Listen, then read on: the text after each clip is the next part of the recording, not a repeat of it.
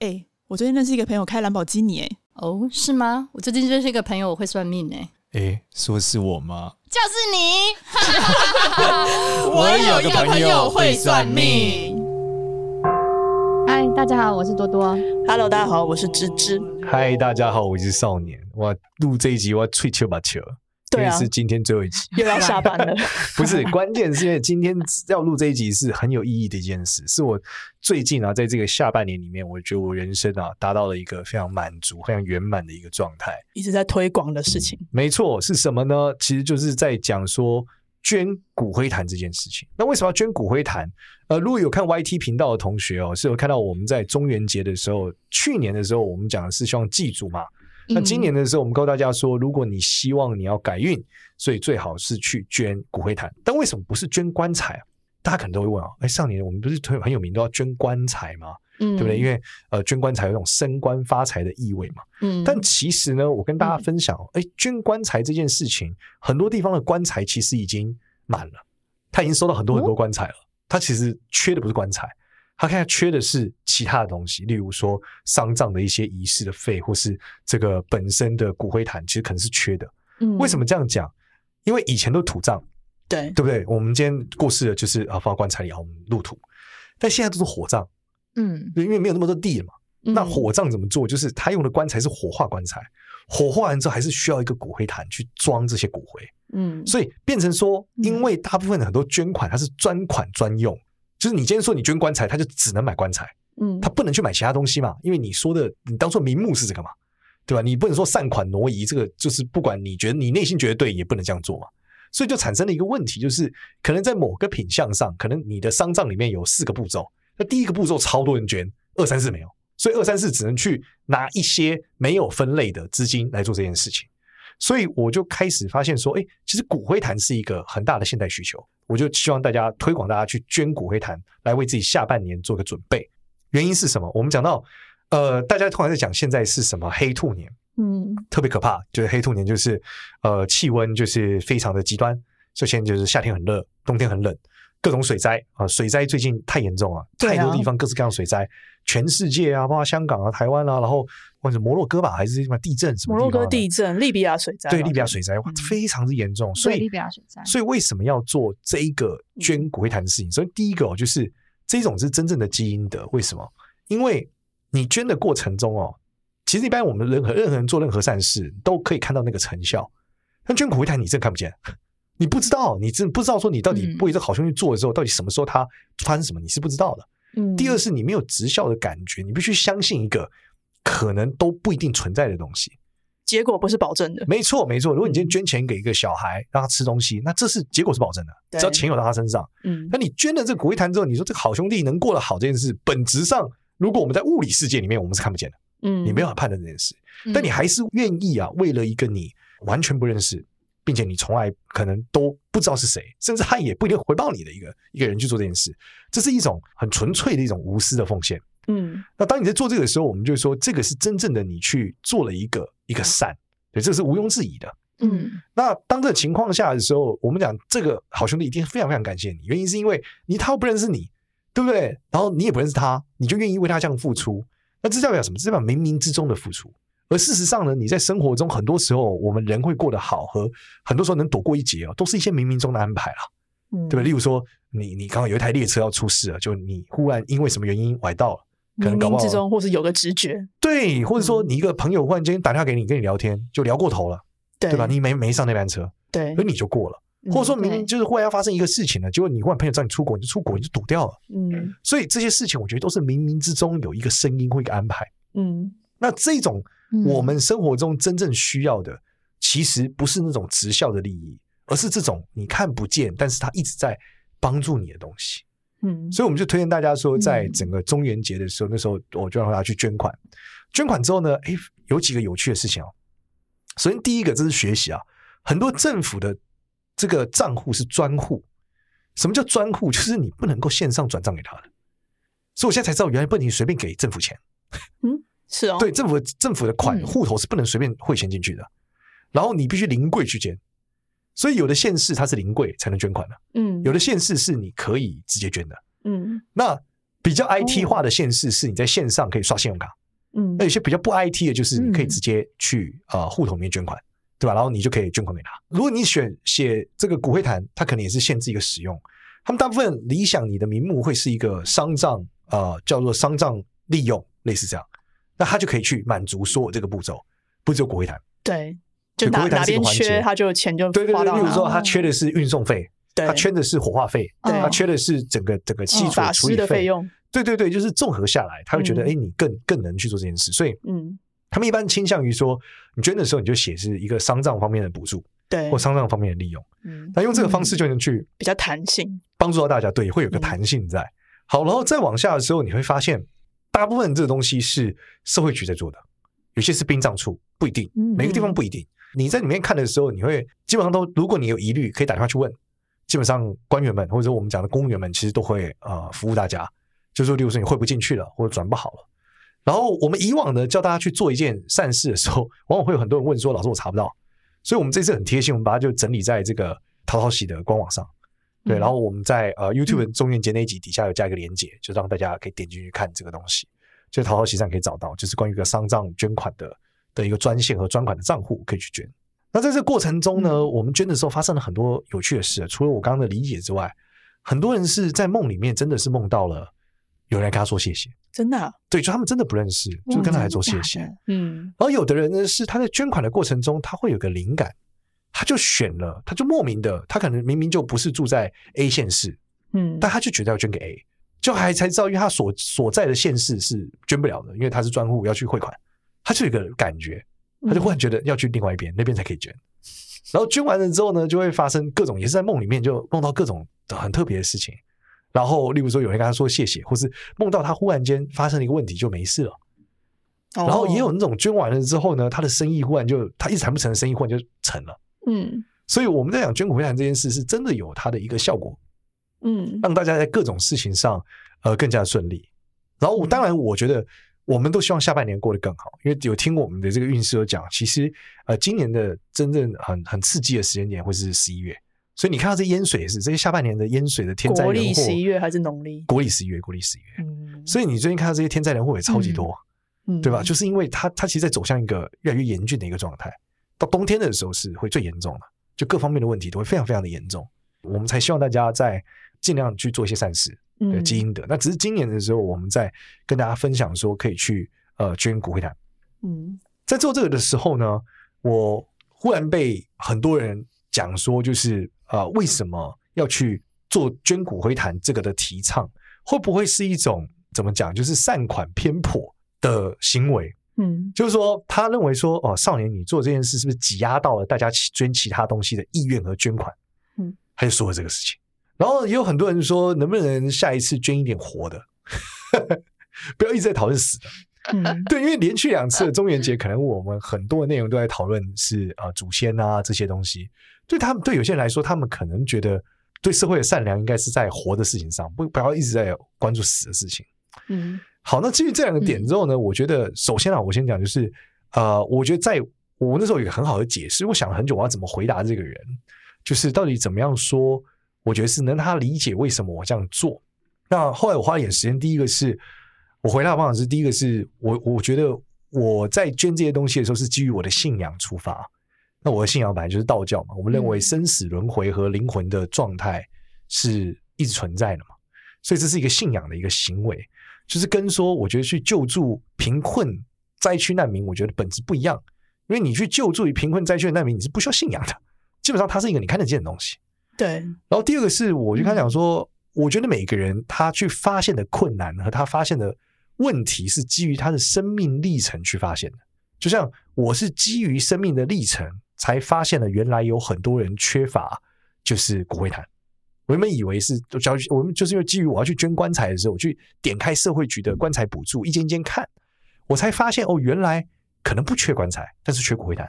所以这是我的生命历程里面发现的一个点。那可能他也有他生命历程里面发现，像有人像我没有养宠物，我有的朋友有养宠物，他对宠物方面的生命历程的发现就比我熟悉的多。他知道宠物需要什么帮忙，宠物要怎么样支援等等的。那可能有的我有些朋友，他们可能是家里面的小孩，可能有一些状况，那他可能更理解某些特殊的孩子，他们需要什么样的帮助。嗯，所以我认为善这件事情本质是一个生命历程里面的呃理解，然后去做这些东西。那当然我，我我们本身来说，呃，我们频道里面有捐救护车，也是捐救护车这件事情，我们目前好像累积了两百多万吧，然后快三百万。嗯，但我们也是因为这件事才发现，原来一台救护车不是只要救护车。就救护车里面很多设备，对，里面很多设备，所以一件救护车真的要可以让他们用上，它可能需要的是大概三百万到四百万，嗯，才有机会，因为这些设备可能就占一百多万，嗯，所以以前我们就觉得哦，救护车一台就两百万，对，车体是两百多万，没错，可是加设备之后完全不是这个数字，嗯，好，然后甚至我们连怎么捐救护车都是这个一个学习啊，我们一开始以为救护车就捐给医院，但我们发现医院的问题不是没有救护车，是因为没有人。嗯，就是人手不够。哦。对，因为台湾的这个医护比呃医医护的状态是很辛苦的，所以他们就要给他们救护车，他们也人手不够，嗯、所以很多时候出车是从消防局出车，所以这件事可能你呃消防局可能比医院更加适合。如果你要捐一个救护车，嗯，这也是人力上面分配的问题，嗯、对，所以这个是我们都是在学习和生命历程中的理解了。所以我就感谢他提供我这个想法，但是我目前这一次的我想法是是做这件事。那后来呢，我就觉得。如果真的在假设明年，对，因为每年的内容我们希望有一点不一样嘛，我们希望大家做一些事，但好事我们就继续做，例如说操作祖先，呃，捐骨灰坛。我就在想说，我能不能做一些给呃活人的，对吧？我们来做一些活人的公益。嗯，在想这件事的时候，我发生了很有趣的事情，跟大家分享。什么事？那时候呢，就是我想说，那来 focus 偏乡好了，然后我就开始搜寻偏乡，偏乡我就发现有一种东西叫无医村。无医村，对，无医村就是这个村子里面没有医院，没有医生，哦，医医院，所以他身体有任何的不舒服，他得离开这个村子。的村子，嗯，对，然后我就觉得很震撼，我没有办法想象，在这个二零二三年，台湾还有地方是没有医院的，很多吧？人家偏乡哪哪每个地方都有医院，怎么？呃，他是连医生都没有，哦，连医生。就完全没有医生，就是你今天牙痛你也得，你牙痛，你感冒你什么都没有，那很夸张哎。对对，其实有几个地方没有，包含说，而且这几个地方跟我们讲，一开始我们直观就台东县嘛。对。台东感觉就是啊偏乡嘛，哦，嗯，后来发现云林嘉义其实也有对应的问题，因为他们腹地太大了，嗯，他们那个腹地太大，导致有一些地方是他们医疗到不了，嗯，所以他们就必须去巡回，嗯，就是说他们会定时有一段时间医院就会派人去帮助他们，嗯，但他们那里是没有医生的，叫无医村，这我非常震撼。然后我在研究这件事的时候，想说啊，那我们来支持宣扬这个事观念，跟大家分享关于支持这件事。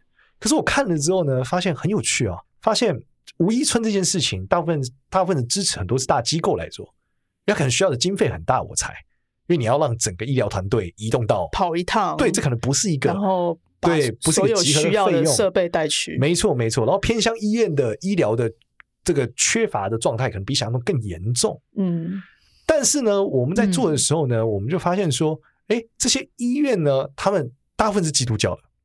嗯，当然你会看到什么圣母医院对吧？嗯、什么天主教什么医院？对，那我可能研究一下道教医院，发现呃有这个恩主公医院，对吧？但是它并不是或慈济医院，但它并没有。我们发现这些偏乡里面很多很多都是当年这个外国传教士他们来台在偏乡传教的时候，对，嗯，最后发现这里有个医疗需求，就留下来做这件事，嗯，所以我觉得蛮有趣的。然后我就开始去看说这些偏乡他们社会局的补助，嗯、其中有一些我觉得很有意思，我也跟大家分享。呃，我忘了是哪里，嘉义还是台东？然后，呃，应该是嘉义。它有一个补助是，你存一千块，逻辑大概是这样，就是你存一千块，你如果是贫户的话，你还有一个账户给给这些孩子的，你存一千块进去，呃，就是这个家庭存一千块进去，政府就存一千块进去哦，所以是一比一的，嗯，就你每个月你愿意存五千，政府就存五千进去，嗯，然后这笔钱是不能花的，所以他直到孩子十八岁的时候可以解出来，变成他的一个费用。嗯哦，很有趣，很有趣，它就是一个过程，就是他把你锁住，他强迫你储蓄，嗯，然后你除多少，政府的补助你多少，嗯，所以是社会局做这件事，就非常非常酷。对啊，对，就是你有没有想过也会有一个这样子的善款的使用？我不知道有这个 program。对，你原本以为奖学金嘛，对不对？奖助学金它不是，它是一个类似危难基金，对，就这个危难基金就是它让你储蓄，你存多少，政府存多少的一个危难基金。我觉得这个制度很棒，嗯，因为它让大家在危急的时候可以有一笔这样的钱。对，然后还有一种补助是住院的补助。就是它自动帮低收入户跟贫户上保险，就你一出问题，你就可以政府申请，嗯，他已经帮你保好了，嗯，我觉得我这个也是蛮酷的。就我原本以为是这种呃健康，就不是健保那种，是你额外在出某些事的时候，意外险那种。对，你是贫户的时候，你可以就是会直接有一个这样的险，政府去帮你做这件事。嗯、所以我觉得社会局其实还做的做了非常多事情。嗯、再往下的时候呢，我就在研究他们善款的捐赠。其中有一个很酷的东西也跟大家分享，就是我研究的时候想说，哎，这个社会局怎么每年有这个上千万的捐款？哪里来？好多！我这个偏乡真的有这么多人捐钱给偏乡吗？可是我怎么划，我看到都是几千块、一万块。我想说，他怎么到上千万的、啊？结果就发现这个单位是什么？他怎么会一笔九百多万、一千多万？企业捐的吗？是庙哦。对，我发现嘉义有一个庙很屌，叫嘉义什么九华山地藏庵。嗯，他每年呢都会固定捐给这个嘉义县的社会局呢几百万到将近千万，各种捐，每年都捐。然后呢，他捐的是叫他的名目，我要的是冬季奖学金。嗯，我说哇，这个很屌。然后呢，我就在研究这个庙的时候，发现这个庙，我就搜这个庙，Google 搜庙，一搜完第一页全部都各种捐款，你就发现说嘉义县缺什么他都捐。这个什么缺保全设备他捐，缺救护车他捐，没有 K 区 K 书中心他盖，缺什么都这个庙捐。哇，这个庙信众这么多，可以让他对对，你想这是一个你不可思议吧？对，对啊、就是一个一个偏向的庙宇，对吧？嘉义县一个偏向庙宇，然后对，重点是这个庙宇的，就让我们发现，它其实庙宇它里面做的很多事，包含说。它各种啊、呃，不管是吃喝的赈灾，或是各种食物的，不过和办各种活动，嗯，你就发现它是这个邻里的一个一个中心，嗯，然后去支撑各种东西，邻里的 hub，对，邻里的 hub，所以你有任何缺陷的时候，你看包括他把这邻 hub 的钱再做一个散播的运用，所以它是一个城镇中心的逻辑，嗯，就我就忽然发现，哎、欸，其实道教虽然比较没有这种啊、呃，没有那么多这种大型，我们所谓的西方医院，对，但是有很多城镇中心的功能。对。对，其实很多庙宇就是城镇中心，嗯、遇到任何毛病，大家就去那个庙里找那个庙公，然后庙公就帮你安排什么的。对，最后发现哦，原来庙宇的角色跟就是道教的逻辑，最后成为了一个啊城镇中心。嗯，对，它不是医院，但它可能捐给医院很多钱。嗯，这是它的一个特色。嗯，所以我就发现说，哎，我就觉得偏乡庙宇可能是一个值得关注的。嗯，我觉得大家可以去看看这个，嗯，就是你如果想要捐偏乡，他们社会局的那个账目啊是公开的。嗯，就他们到底进多少钱，花多少，花去哪，他都会要列册的。对，所以你点进去你可以看，对，到底都谁捐的。然后如果划到某些庙宇捐很大，你知道这个庙宇正派经营。对啊，因为这庙宇 每年得拿几千万、几百万、几千万出来，这个不容易哎、欸。对啊，对啊，然后全部捐给政府、欸，所以代表他成为政府社会局的一个支柱哎、欸。嗯，因为他如果抽掉了，其实真没有多少人会想到要去捐这个钱。对啊，对，所以我觉得这是一个很有趣的一个一个状态。对，也推荐给大家，就是说，这个是就是基于一般来说，我们现在大部分人捐的就是儿福机构，对吧？嗯、各种各种劝募机构。第二种就是医院，对吧？我们捐各种医院，医院有很多器材，偏向医院。嗯、那第三个路线，我觉得城镇中心可能是一个 新的发现跟理解。对啊，因为有些人可能去庙里问事，或者去去求神明保佑，我就就是给一些善款嘛，然后这个庙又帮你把那个善款拿去做善事。对，那其实你的福报又被增增强，又被增强。对，所以我觉得搞不好你你下次觉得说你想要捐钱去做善事，对，你可以试试看 捐给庙宇。对啊，对，因为这个庙宇如果支撑了这个城镇很多的、嗯、很多的内容，嗯，然后第二是因为你知道这个庙宇通常比较有趣的是，因为有时候我我知道有些朋友他们从来不捐善款团体，是因为他们每次 Google 善款团体都会发现善款团体有很多。被人家骂的新闻，嗯，对，尤其越大越容易被骂，嗯，对，因为他们太复杂了嘛，因为太大了，很多流程的问题或干嘛就被大家骂，嗯，那我觉得如果你真的相对来说比较害怕，你可以试试看偏乡庙宇。神明在看，而且他可以，他可以帮你捐到这么多各种不同名目、各种需求。你如果自己一个一个去研究，太多了。对，而且因为他一定是在需求方上面嘛。对，对，因为就是别人去找他嘛。对，然后他举头三尺有神明嘛。嗯，所以有神明看，最少最少钱是给神明。对。对，你你你会给错人，不会给错神，神明帮你监督。对，你不用担心说，如果这个庙公来花天酒地，神明会教训他。对，神明教训。放心，没错，对吧？所以我说，我觉得这搞不好是一个新选项，很正确。对，就是以前大家没有想过这个选项，我也从来没有想过。我是真的去，我真的是很，所以我跟大家分享，就是有时候大家就说，哦，少年你说这个，我其实都是很认真的，我很认真去研究，我真的是一个网站一个网站点开，你知道那些网站有多么不 UI friendly 吗？他们一定不会定期更新维护啊，就是基本的功能可以维持就好了。对，然后档案也很不 friendly，反正就很不好按啊。总而言之，我就是各种一个个点，然后一个个慢慢看完，我就忽然理解这件事情。嗯，所以我才发现说说，嗯，哦，原来在道教也是有一个佛道也是有个机会的啦。嗯，对，当然佛教本来就有很大的几个山头嘛，包括它慈济，对不对？法鼓山，他们本来就有在做这些东西。嗯，那只是说在道教上，大家有一个新的选项啊。原因是因为呃，一样，就是我觉得一个组织我太大，做老是被骂，树大招风嘛。对，所以如果你真的希望这个呃有一些新的可能性跟新的选择，然后又基于活人，我觉得那是活人。虽然说那是一个地藏王庙。但是应该也算是，嗯，他最后善款用在活人身上，所以算是捐给活人的一个方向了。嗯，所以在今年我还没有，我大概明年的时候或者年底的时候，我可能会录一支 YouTube 影片来跟大家分享这件事，就是我去研究偏乡庙宇的城镇中心的功能，以及就是资讯有哪些偏乡庙宇，我觉得我们会看一下那个社会局的册子，觉得有哪些是可以的。当然，如果各位听众们喜欢，呃，就是有研究的话，也可以其实可以留言跟我们分享。对啊，对，因为。呃，我觉得很多人是有善心的，可是他们都担心现在他们的选项真的是这样。嗯、我很多朋友他们其实是很担心的，嗯，就他可能不知道这个他做会怎么样，觉得好不好，嗯、或是干嘛的，嗯。但是我觉得，如果我们今天给他们一个新的东西，然后这个东西又可信任又可往下，我觉得那的确是对大家都是一个好事了。嗯，好，那我自己讲一下我自己的感觉。嗯、我前一阵农历七月结束嘛，不是鬼门关嘛，对不对？对，那但整个整个农历七月，基本上我肩膀就是超级重，然后各种怪事，各种各种东西发生。但是在鬼门关的时候呢，我发生了一个很有很有趣、很玄很玄的事情，就是呢，我做了一个梦，在梦里我好开心，好开心哦，开心醒了。就是我从来没有，我很我人生啊我可以讲，我从国中小学毕业吧，我应该就没有做过开心到醒的梦。什么梦啊？我我不知道内容是什么。为什么我就很开心？就好像跟大家一起很开心的玩，喝就是吃喝东西饮料，嗯，很开心。然后我就醒了。嗯、我我真的没有这个经验。然后我醒了之后呢，呃，我就打开我的手机，然后超认真少年就传给我，就我跟超认真很好嘛。然后他就传视频说：“哎、欸，少年，我昨天梦到你。”然后说：“你好像不知道念了什么咒，告诉我，然后治了一个病，我腰痛就好了。” 我这么酷？对。然后我我自己就觉得。会不会是因为我们可能做这些事情，或帮助了很多人？鬼门开的时候，他们前面先玩乐嘛，玩完了之后想说回去前来找一下我这个，大家交个朋友，嗯、开开心心的再回去嘛，对吧？所以我就觉得，哎，这好像这一次的这个事情是一个蛮有意义的事情。就然后因为超认真少年他本身也是听完我的话之后，他马上就捐了。然后还发了一篇长文分享给他的、嗯、他的粉丝，对啊，嗯、那他粉丝很多嘛，所以他粉丝可能也有一些人去做了这个善事，嗯，所以我就觉得啊，这是一个一个很很正面的循环啦，对啊，然后我觉得本质上也是一个很有意义的一个行动，嗯、这就是我自己在发生的一个我觉得很窝心的一个快乐小故事吧，对对对，这个真的是最近我我自己觉得，哎，我的人生好像真的做了一些东西，除了祖先是帮大家孝顺以外。我觉得帮助了这些孤魂野鬼，嗯，或者帮这些好兄弟，我觉得他们是很辛苦、很可怜的。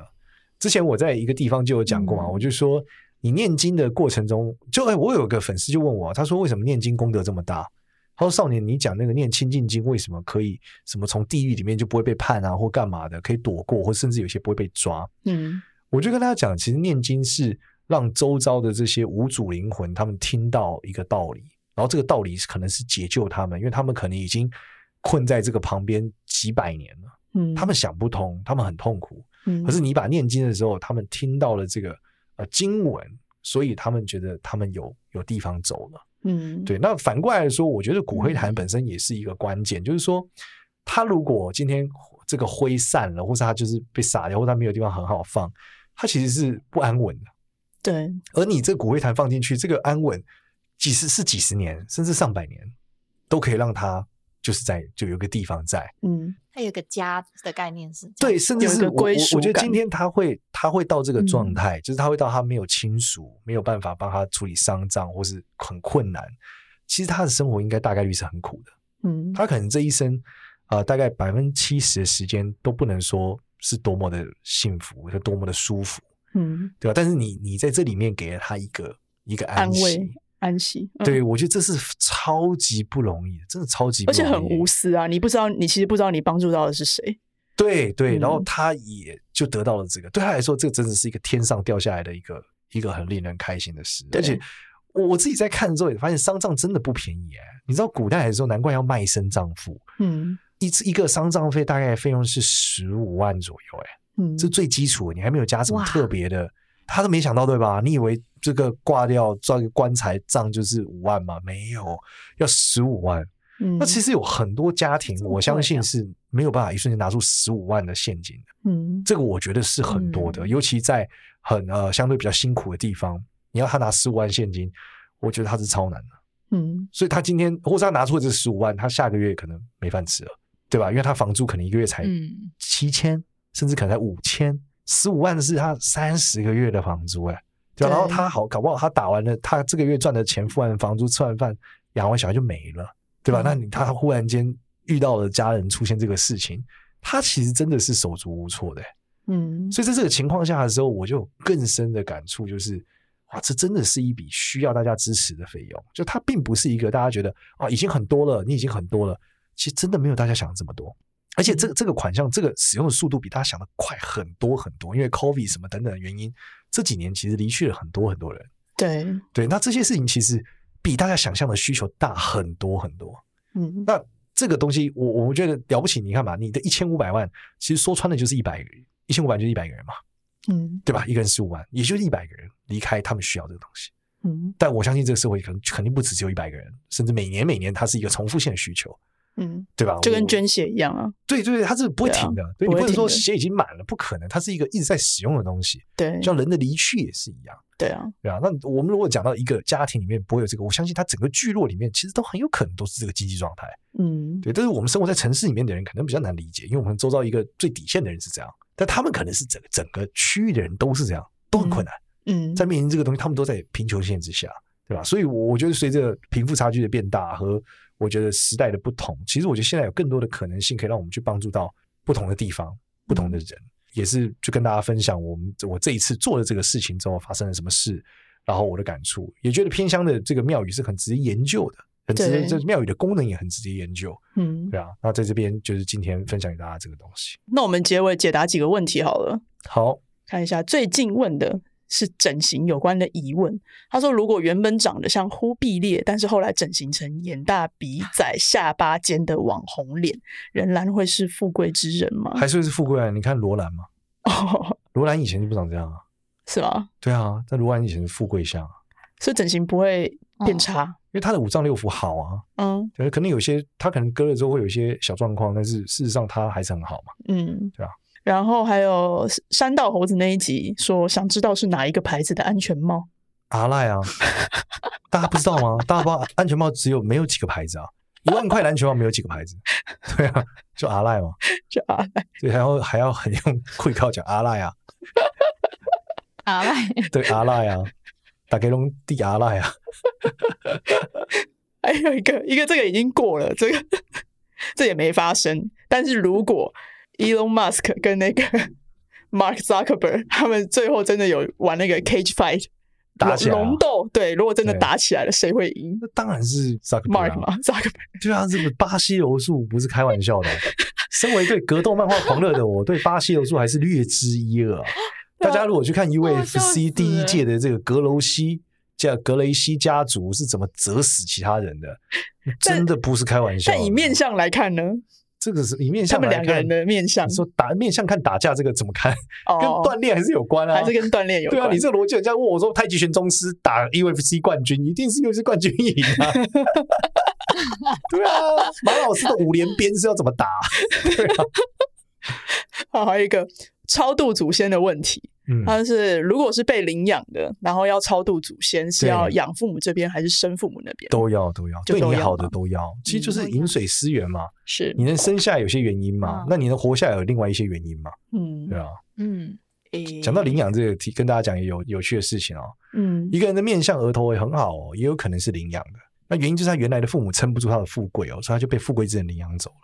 嗯，这个我看了好多案例哦，对哦，这个在台湾比较少数了。这个你之前讲过，对对，所以被领养其实搞不好或者是是一件好事，对不对？对啊，如果你在超穷的地方，你跟他命盘，对，就像你你看那个安吉丽娜琼丽的小孩，那个男小男生额头就超好。哇哦，那你说那个那个华裔的，对，你能被安吉丽娜琼丽领养，那当然是一个超富贵的事情，少奋斗五百辈子吧？也是，对啊。哦，还有一个关于念经的，既然我们刚刚提到念经，他说念任何的经是要念越大声才有用，还是可以内心默念呢？其实念出来会有个频率，那个频率就会会更好。嗯，但你内心念也可以，但其实这都不是关键，关键是理解他在说什么。就不能只念，要去理解。对，因为你念是让其他的灵体可以慢慢去想这件事，但是你自己想通还是关键嘛。因为这些所有的经典都是希望你想通，他绝对不是希望你念出来可以得到什么好好处，而是希望你想通它。